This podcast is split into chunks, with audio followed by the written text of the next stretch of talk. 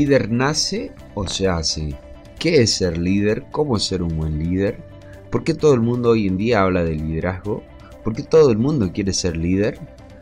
Muy buenos días, tardes o noches. Mi nombre es Jorge Lindón. Soy de parte del área de emprendedurismo e innovación de la Universidad Católica de Salta. Y hoy quiero tratar un tema que ha estado muy de moda últimamente, junto con el tema de emprendedurismo, pero podremos remitirnos eh, fuertemente al liderazgo. ¿Qué es el liderazgo? ¿Qué es ser líder?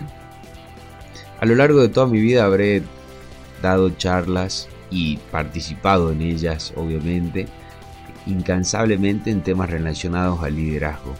Y la verdad al final del día es que mucho conceptualmente no me ha quedado impregnado en la materia gris.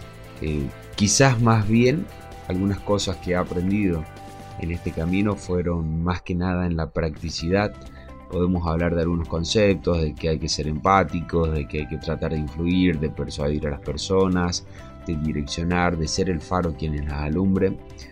Pero personalmente la analogía que mejor se me ha sentado a mí, que quiero compartirles el día de hoy, es la siguiente.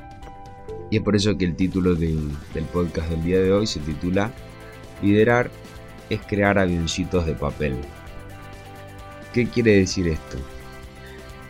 Imaginen ustedes, obviamente, dada la creatividad y la personalidad de cada, cada uno, nadie es igual a los demás.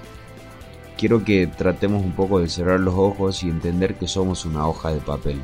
¿Qué forma geométrica te gustaría tener? ¿Un círculo, un cuadrado, un rectángulo, una, una forma de nube, lo que sea? Cada uno de todos nosotros somos personas totalmente diferentes a las demás. Obviamente tenemos siempre con muchas cosas en común que nos unen, pero ese no es el caso el día de hoy.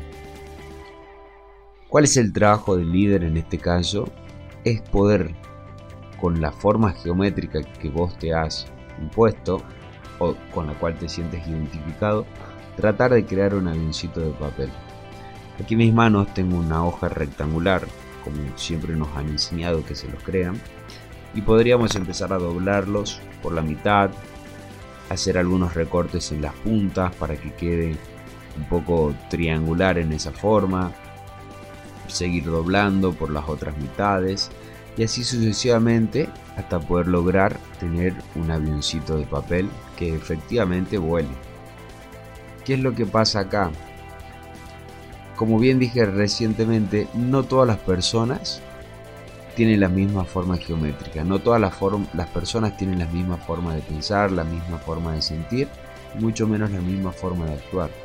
Con lo cual el rol de un líder no es simplemente dar órdenes para que la gente siga instrucciones y así poder crear un avioncito de papel, sino más bien entender, tener la capacidad empática de saber qué es lo que siente esa persona, cuáles podrían llegar a ser su máximo potencial y explotarlo de cierta forma en la cual mis directivas o mis instrucciones estén realmente definidas para cada una de ellas. ¿Qué quiero decir? Primero yo tengo que entender si tengo tres círculos, si tengo, tengo tres triángulos en mi audiencia, saber que siguiendo las mismas instrucciones con ellos no voy a poder lograr el objetivo. Tener la empatía, la capacidad de ponerme en, los zapatos de esta persona, pensar, sentir y hacer lo que haría ella. Y a partir de eso adaptar mi discurso, mi forma de hablar y de dirigirme para que juntos podamos llegar al objetivo que nos hemos planteado. Quizá pueda parecer un poco confusa esta analogía, pero me gustaría que alguna vez en su vida puedan intentar hacerlo.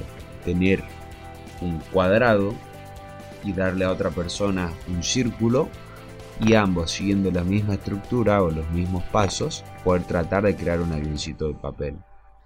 Lógicamente no se va a poder. Entonces, ¿cuál es la moraleja el día de hoy? Ser líder va mucho más allá de dar instrucciones, de dar órdenes, de decirle a la gente que nos siga para cierto punto. Ser líder es ser empático, es poder ponernos en el lugar de esas personas, tratar de sentir como ellas y a partir de eso, uno como líder, hacer el máximo intento posible para tratar de lograr que esta persona pueda sacar el máximo de su potencial. Muchas gracias, esto ha sido el podcast del día de hoy.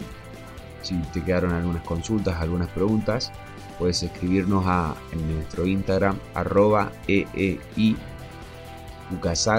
y ahí podremos resolver cualquier consulta que tengas o incluso sugerirnos algunos temas para que podamos ir tratando la próxima semana.